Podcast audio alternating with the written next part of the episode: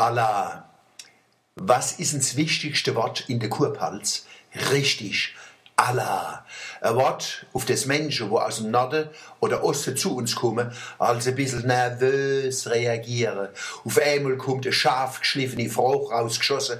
Sagen Sie mal, sind Sie hier denn alle Mohammedaner? Warum sagen Sie denn dauernd Allah? Da muss man sich wieder mit Liebe und Geduld wappnen und mit deinen zwei Lernschritt gehen. Erstens muss man klar machen, dass man zu Muslime nicht Mohammedaner sagt. Das wäre, wie wenn man zu uns Christen Paulaner sagen tät. Und zweitens müssen sie wissen, dass unser Allah nichts zu tun hat mit dem arabischen Wort für Gott. Unser Allah ist aus dem Französischen gewachsen und hat dort ein paar Wurzeln. Eine Wurzel ist Allons-y, auf geht's. Das steht fast energisch und Vorwärtstreibende in unserer Mentalität. Wo mir Kurpilzer zum Beispiel Bananen hocken und Schoppe beste, sagt noch sechs Schoppe der, wo noch die meiste Kraft hat, Allah kummer gehe. Es passiert gar nichts. Wir bleiben hocken. Es soll ja auch bloß ein Beispiel sein für das Energische und Vorwärtstreibende in unserer Mentalität. Die andere französische Wurzel ist alors.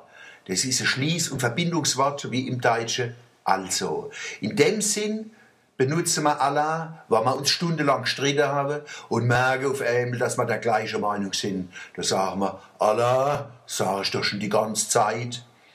Zwischen dem energischen Allah Allah und dem versöhnlichen Allah Allah spannt sich ein Bogen von 20, 30 Bedeutungen.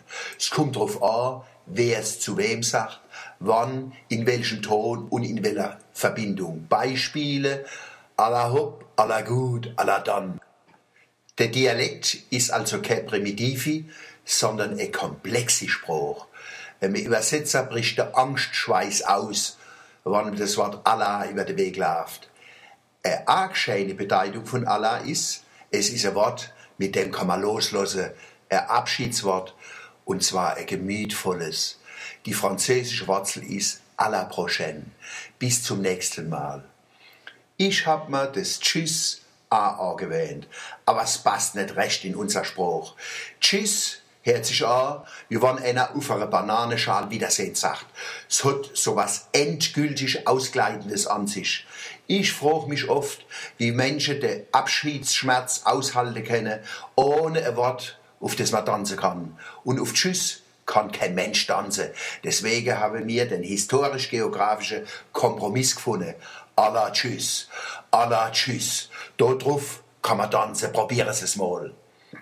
Am Montag, dem 21. Februar 2011, haben wir wieder den Internationalen Tag der Muttersprache zur Förderung sprachlicher und kultureller Vielfalt und Mehrsprachigkeit gefeiert.